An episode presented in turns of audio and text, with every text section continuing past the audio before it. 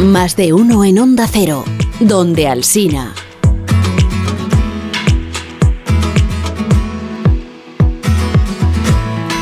El equipo de mm, Jorge Abad, buenos días. Hola, Begoña. Hola. Muy buenos días. Que es que el equipo de documentación del programa esta semana ha estado fino, ¿eh?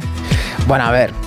Esta semana finos están siempre, lo raro Bueno, que meten la pata. Es que tenemos un equipo de documentación de lo más, Sí. de lo más solvente. Sí, sí, eso por descontado, pero Claro. es que esta semana han hecho un descubrimiento especialmente bueno. Sí. Perdona, sí, mira.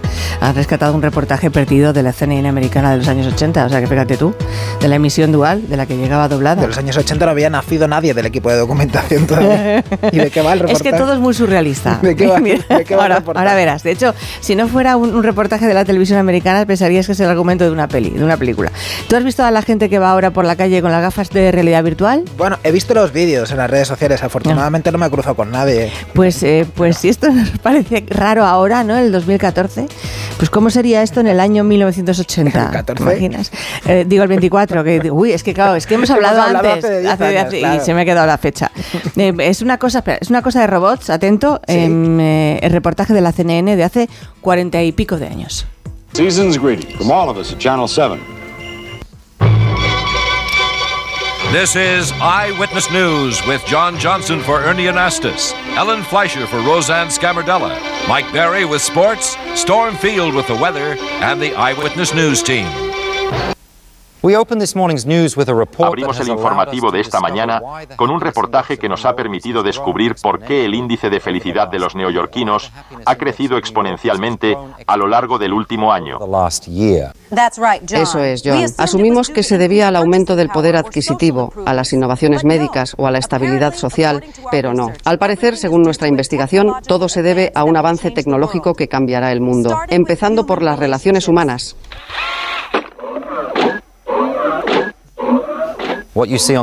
Esto que ven en pantalla es el robot Amica 2000, la solución para aquellos que, ya sea por el estrés rutinario o algún tipo de desapego emocional, necesitan una compañía férrea a su lado. Sí, a mí me ha cambiado la vida. Este robot hace de todo. Pasea contigo por la calle cogido de la mano, va al cine, juega a la Nintendo, baila, le encanta la música, por cierto.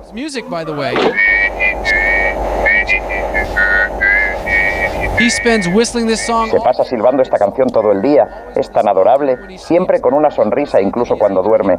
Yo diría que es incluso capaz de soñar. Las ventas del Amica 2000 se han disparado. Ya es el producto tecnológico más vendido por encima del Walkman, el Motorola o las famosas computadoras. famous computers. Si este invento es capaz de hacernos tan felices, yo solo puedo decir que viva el Amica 2000. ¡Que viva! Medios de documentación se han, se han inventado este reportaje. Se han columpiado. sí, nos la han colado. De hecho, yo creo que están claramente inspirados en la última película, de, en la de Pablo. Claro, Merced. yo, Sí, en cuanto sí. escucho lo Esto de la no verdad. en cuanto escucho Amica 2000 digo, no es esto me suena, me No, suena. No, porque Pablo Berger, buenos días. ¿Cómo Buenos estás? días. Buenos días. Porque, claro, riéndome, riéndome, no, no puedo casi ni hablar. O sea, no sabéis lo que me he reído con esta, esta noticia de Eyewitness News. Exacto, Amica claro. 2000. Pues claro, si hubieras tenido una Mica 2000 cuando estuviste tú en Nueva York en los años 80, pues la otra cosa hubiera sido la vida, ¿no? en aquella ciudad. Claro, es- ese, ese Pablo solitario en, en su apartamento en el East Village, Claro. cambiando canales y, y con el corazón destrozado. Claro, ¿quién tuviese un robot en su vida, no? ¿Quién Sí. tuviese un robot en su vida? Bueno, lo has puesto tú en tu vida ahora mismo, ese robot. Es verdad. Porque tú verdad. realmente eres dog. Asúmelo, asúmelo. Un poco doc. Soy Sí, dog, soy, soy el un poco prota. dog. Bueno, el prota, hay poco varios dog. protas en tu película, pero uno de ellos es Dog, sí, eres un poco Dog. Eh, porque, bueno, estrenaste hace ya tiempo Rob Dreams, pero que es que estás, que lo tiras, porque es posible que ganes el, el Goya, mejor eh, película de animación, es posible que te lleves también un Oscar eh, próximamente en marzo. Así, pues estás en Valladolid, ¿verdad? Eh, ahora por el tema del Goya, para que no te quitaran hueco en el, en el hotel, o cómo funciona esto. Es el primero que llega. Claro, es que si no, no. Sí, es verdad que soy el, el primero. He llegado con, con cuatro días de antelación. Claro. Menos, y ahora que, que Valladolid está como en cercanías, porque es una hora de, Sí. de- de AVE. No, mira, vengo para un programa maravilloso que se llama Pajarillos Educa, Sí. que, que conecta chavales con el cine. Un programa muy, muy especial que yo animo a, a otras ciudades que que, que, miren lo que están haciendo aquí, porque yo creo que es importante plantar para, para tener público en el futuro. Pero estás haciendo eh, como lo que hacía la, mm, la autora del, de este cómic, Sara Barón, que llevaba su cómic a los colegios. ¿Estás haciendo con la peli algo parecido o no pues tiene nada que ver? Pues tiene un poco que ver con eso. Mira, los cines Broadway, cines Casablanca y también con el, la academia me han invitado a, a, pasar el día en Valladolid para presentar Robot Dreams a 800 chavales de diferentes colegios y, luego voy a tener un coloquio, justo cuando termine con vosotros, me voy al cine a, hablar de, los entresijos de, Robot Dreams. Con los chicos, con los chicos de instituto. Con los chicos, sí, sí, con los chicos aquí. ¿Y qué les cuentas? Cuéntame, ¿lo tienes ya pensado o lo has hecho otras veces o es la primera vez que lo vas a hacer? Eh, lo he hecho otras veces y, y, me divierte y me sorprende, ¿no? Porque también sus preguntas, muchas de ellas son inesperadas, ¿no? Y, Por ejemplo. E, por, ejemplo, hacen esas preguntas que a veces te van a pillar, ¿eh? Y no estás preparado, ¿eh? Y dices, ¿por qué en este momento? Pero en, general eh, tienen mucha curiosidad de saber cómo se hace una película de animación. Pensarán que es todo eh, ordenador, claro. Dirán, no hay gente dibujando ahí, todo se hace en ordenador. Claro, entonces yo le tengo que explicar que está. curiosamente les tengo que explicar lo de las 24 imágenes por segundo, ¿no? y, de, y de cómo está dibujada a mano, cómo los dibujantes tienen que hacer 24 dibujos para que simular el movimiento y, es muy interesante también hablarles de Nueva York, contarles historias de, cómo fue mi experiencia en la, ciudad y, también quieren saber cosas, ¿cuánto cuesta? Eso también les encanta. ¿Cuánto cuesta? ¿Cuánto ha costado? Hay preguntas muy, Hacer la peli, prácticas. Hay, mucho, hay mucho productor ahí. ¿Cuánto gana? Porque es un pastizal. es como, no sé, ¿cuántas veces más que una película normal? O sea, cuando digo normal es de imagen real. Eh, bueno, yo básicamente es, ¿O has eh, conseguido tener un presupuesto parecido? No me digas eso, ¿sí? Eh, mm, la película que, en las que yo me muevo mm. rondan los 5 millones de euros aproximadamente, que para la industria española europea es un gran presupuesto. Pero si lo comparas con la industria americana, con las películas con las que voy a competir en, los Oscars, por ejemplo, por ejemplo, sí, totalmente. Por ejemplo, te diré, eh, Elemental tiene 200 millones, 200 millones de presupuesto. ¿Qué harías tú con eso? Bueno, es que no eh, sabrías ni qué hacer. Exactamente. 40 películas. claro. Eh, exactamente. Joder, qué, capacidad, qué, multiplicación más rápida. Exactamente, 40 películas podría hacer. Qué bueno. Bueno, pues estamos hablando de, Robot Dreams, que parece que todo el mundo sabe lo que es. Es una película de Pablo Berger de dibujos animados sin diálogos. Es tan adorable que no tenga diálogos, por cierto. Yo no sé si los chavales cuando la ven, el hecho de que sea en 2D, que no es en 3D, y el hecho de que encima no tenga diálogos, ¿ellos qué piensan? ¿Entran bien o piensan que esto es una cosa muy antigua? No, no, yo creo que primero el espectador y los chavales ni son conscientes de que no hay diálogo porque obviamente gritan, respiran, ríen, hay música y la película avanza a gran rapidez, o sea, de eso ni se dan cuenta, ¿no? exacto. y, la música de alguna manera se convierte en la voz de, los protagonistas. Y lo de los dibujos animados, porque estos sí que son dibujos animados, porque el 3D son marionetas, son obviamente están animadas porque hay que moverlas, pero esto hay que dibujar. Entonces, pero yo creo que el, 2D es, mucho más amable, es mucho más eh, te abraza, es mucho más tierno. Entonces, eh, enseguida se, ni se dan cuenta. Yo creo que al final una película es una historia y la historia les, engancha. Yo creo que en el momento que se identifican con ese perro solitario, yo creo que las películas, el espectador tiene que hacer sustituciones, tiene que identificarse con los protagonistas y yo creo que, que nuestros espectadores, ya sean adultos, niños, se identifican con, con, las aventuras y desventuras de Dog y Robot. Claro que tú has dicho, y es cierto, que no es una película en la que el hijo lleva al padre, sino es el padre el que lleva al hijo. porque Ahí has dado Begoña. Está enfocada para, para la gente mayor, pero con eh, pero vamos, que la puede ver cualquiera, de 5 hasta los 90 y prico, hasta que te mueras, claro. Eso, de 5 de, cinco hasta los 105. Exacto. Eh, pero sí, Begoña, es, yo soy, soy padre, aunque mi hija ya tiene 20 años, pero yo me he tragado muchos truños, muchos Uy, vaya melón hemos abierto aquí. Uy, fíjate. Y muchas veces, además la misma. Y muchas veces. Incluso, sí. Y exactamente, pero esta vez el padre o la madre o el abuelo o la abuela van a elegir la película y sé que les van a gustar.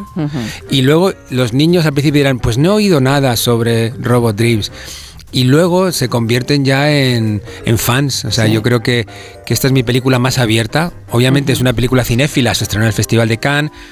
Estuvo en el Festival de Cannes de la Animación Annecy, incluso en el Festival de, de, Cannes del Cine Fantástico, que es Sitges. Entonces, es una película ah, de un punto de vista adulto, pero a los niños les encanta, o sea, a los niños les encanta porque los diseños de Robot y Dog, hay mucha música, es muy divertida y también hay mucha emoción, ¿no? que, también es algo que hay que destacar de, de Robot Dreams. Claro, pues yo no sé si es una película sobre la amistad o sobre la soledad o las dos cosas. ¿O es un musical? ¿O es un musical? ¿O es una comedia?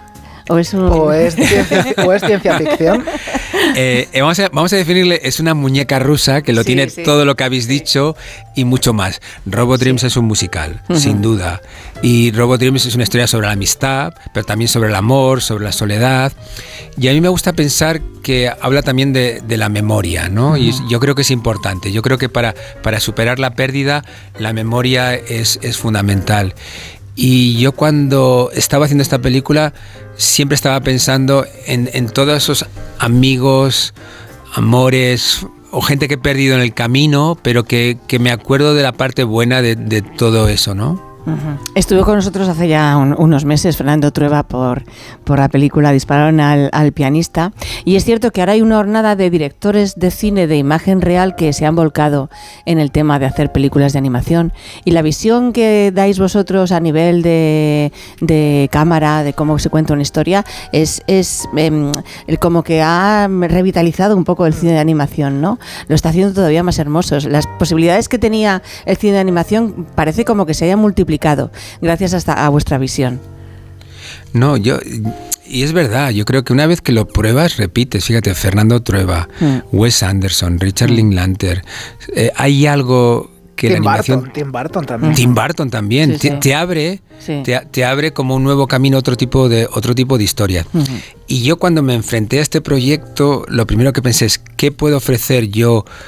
Como director de imagen real al cine de animación y enseguida me di cuenta que lo que yo podía traer era buenas interpretaciones. Yo he trabajado con los mejores actores de este país y actrices, fíjate, Maribel Verdú, Antonio La Torre, Javier Cámara, Candela Peña, Ángela Molina, José María Paula, la lista es interminable, Juan Diego.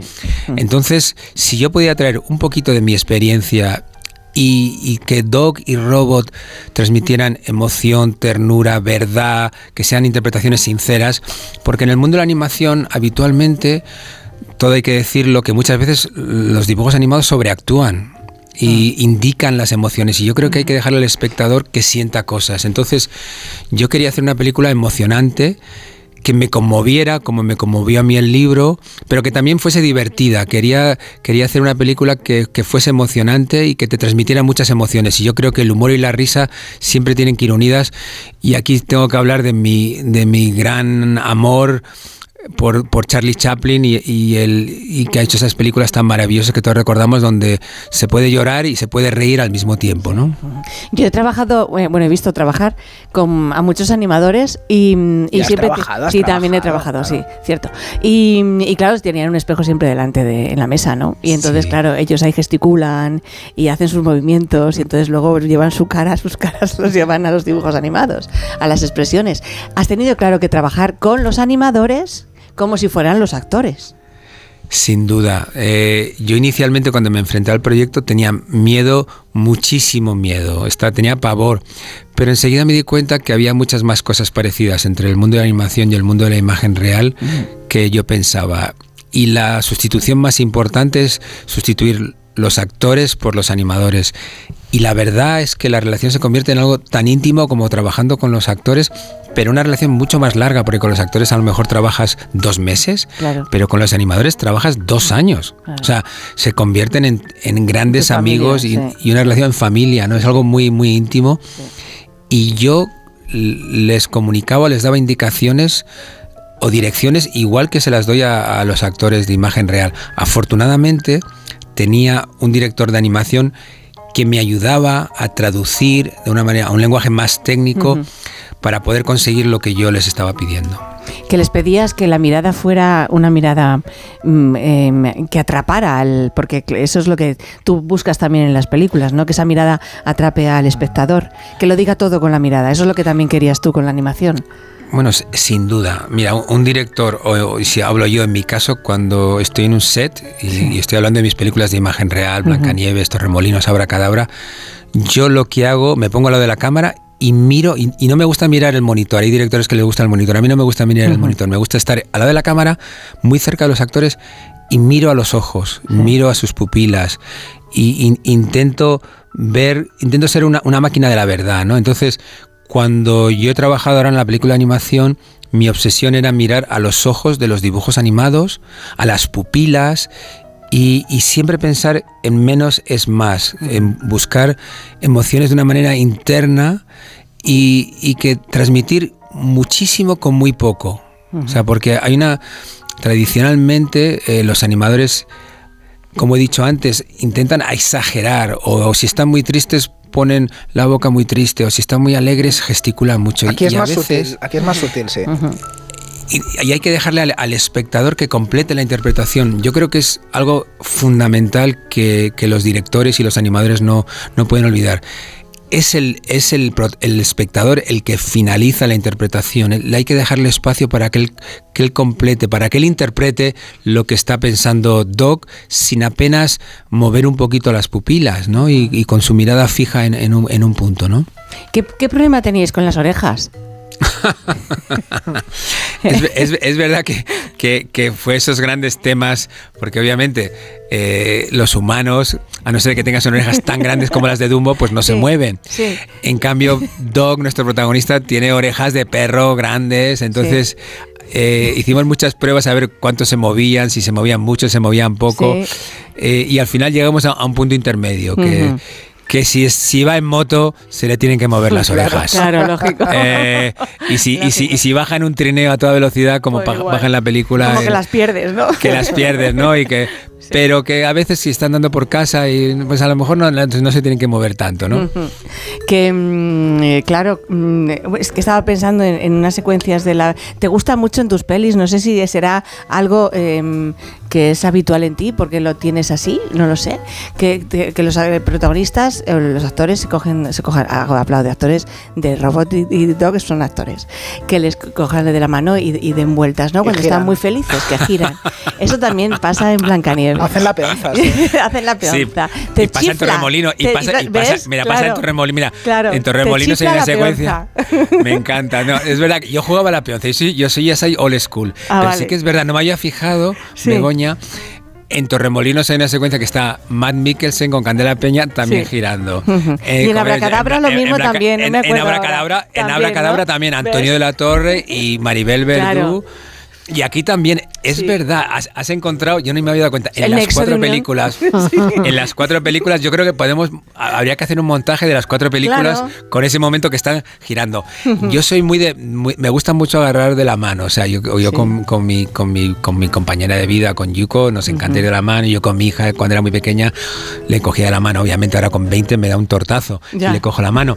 Pero sí, sí, yo soy, soy me gusta tocar, me gusta tocar, me gusta abrazar, ¿no? Y, y sí que es verdad que, que los directores en los rodajes, cuando estamos trabajando con los actores, nuestra relación es muy, muy cercana, ¿no? Y a veces eh, yo con Antonio de la Torre le puedo colocar la mano en el hombro y ya sabe que significa que estoy con él y que confío en él. Hay un elemento de, de confianza, es muy importante la confianza entre los directores los actores y en mi caso ahora con los animadores. Los, animadores tienen que confiar que mis indicaciones van a conseguir una interpretación mejor de sus personajes. A mí me ha gustado mucho el detalle de, Naranjito. Ah, bueno, es verdad. ¿Tú llevabas una cartera de Naranjito? Me ha gustado mucho porque es un niño precioso. Sí, sí, sí. esas carteras, esas, bolsas de Sky, duro. Terribles. caro, Pero eran una chulada en aquella época, claro. Es verdad. No, hay, hay homenajes, obviamente tenía que hacer homenajes a, nuestra cultura, a la cultura española, y, y el de Naranjito era fundamental fundamental y también el del personaje de, de Duck que es una tía muy guay que, que, se, que se va a Barcelona a vivir y, le, y le, no hagamos spoiler, que es lo que pasa con Duck, pero se va a Barcelona, entonces hay pequeños homenajes a, a, la, a la cultura pop española y al cine, porque mm, como sabéis, soy un cinéfilo empedernido como vosotros y la película está plagada de pequeños homenajes al, cine. Así es. A tu hermano, eh, tienes un hermano, ¿verdad? Sí, un hermano mayor que, ha gustado la película? que ejerce. Joder, sí le ha gustado. Eh, es que te decía que no lo hicieras, ¿no? Fíjate que mi, mira, mi, hermano Pedro, que a lo mejor me está escuchando, eh, es mi mayor fan desde que era niño, obviamente. Era, ah, dormíamos en literas, aunque me zurraba de, pequeño. Sí. Luego ya cuando ya me convertí en adolescente, pues ya me vio mi afición al cine y siempre estaba conmigo, ¿no? Entonces ha ido a todos los festivales, con Blanca, ha estado en todos los premios Goya, está siempre a mi lado. Y cuando hace cinco años le dije que iba a hacer una película de animación, voy a hacer una, voy a hacer un acting, ¿no? Me dijo, ahí va la hostia, Pablo, joder. te has vuelto eh, loco. te has vuelto loco. A mí, no, a mí no me gustan las películas de animación, son para niños. Claro. Eh, y me, dolió, ¿eh? Me dolió muchísimo. Y, pasaron cinco años, vino al estreno en Sitges, 1.300 personas, gran ovación final, y, le veo a mi hermano, que es como un oso, grande, llorando con, con, mocos, y me da un abrazo así, y me dice, Pablo, es, es tu mejor película, te lo prometo, es tu mejor, es la que más me gusta de todas. Entonces, yo me sentí tan feliz porque había ese prejuicio que, es, que tienen muchos espectadores adultos de que el cine de animación es solo para niños, había conseguido con mi hermano. Así, así que desde ahora todos, los, todos los oyentes que les gustó Blancanieves o Torremolinos 73 o, o, Abracadabra, os, os puedo asegurar que os va a gustar Robot Dreams, aunque no vayáis a películas de animación. Que están los cines. Oye, que digo que, que es decir, es es como es que hasta ha conseguido algo que no sé si había ocurrido en el, Festival de Sitges, por lo menos, que es ganar eh, como mejor película dando lo mismo que fuera de animación o no. Eso es una gozada. Yo creo que es la, primera, vez. que lo he buscado y no lo he eh, encontrado, por eso te digo. Porque es, es una, una película de animación que se llevó el premio del público. Obviamente Robot Dreams tiene una parte de, cine fantástico porque está protagonizada por un robot y hay una distopía antropomórfica con los personajes son animales. Y no sabéis el premio, la ilusión que me hizo, el premio del público. Y no sé si habéis estado en Sitges, pero es el gran festival. Ahí tienes a, Mónica y Ángel, los, responsables del festival, y hay tantos fans que viven con una intensidad y 1.300 personas compartiendo esa catarsis de ver una película. Todos como tu momento mágico. Es como un, como un concierto, ¿no, para ti? Es, como un concierto. Yo, yo, yo, yo, que quería dedicarme a la música, es que llevo mi, sombrerito por pa y tal, y yo quería ser estrella de rock. Pues y te juro, os juro que cuando presenté la película, ¡wow! ¡wow! Me sentía, ¡Hola, Sille! ¡Wow! entonces, bueno, eh, Sí, sí. No, es, es, es, un público maravilloso y, y que premiase en una película mm. eh, como Robot Dreams, a lo mejor yo creo que después de una dieta de tantas películas de terror dijeron, mira, un, un poco de abrazo, un poco de cariñito, un poco de risa. De robo bueno, sí. Un poco de robo bueno, o sea, porque es un robo bueno, ¿no? Normalmente las en sí ya hay muchos robos malos, pero en cambio nuestro robot es un robot bueno. Claro que otro de los protagonistas es, es Nueva York, em, que tú conoces muy bien porque has vivido allí, eh, has estudiado allí, has trabajado allí, y, y lo miras, yo no conozco el Nueva York de los años 80 ni casi el de los 90. Sería más chungo, ¿no? Eh, eh, eh, pero está tan precioso, entiéndeme. Mm. ¿Lo has mirado con nostalgia? ¿Con la, nostalgia que borra siempre las cosas terribles? ¿O, era así realmente? Fíjate que, yo no soy nada nostálgico. Siempre pienso que mi mejor película va a ser la siguiente. Siempre estoy mirando hacia adelante. Pero he de reconocer esta vez que hay, nostalgia. en mi mirada hay nostalgia al Nueva York que yo conocí y al que conoció mi, compañera de vida y mi colaboradora más íntima, que es, que es Yuko, ¿no? los, los dos vivimos 10 años en Nueva York y fueron años fundamentales en nuestras vidas y en nuestras carreras. Yo me convertí en cineasta, me convertí en adulto, mm. me destrozaron el corazón por primera vez, me enamoré locamente otra vez, me destrozaron otra vez. a Ocean City o no?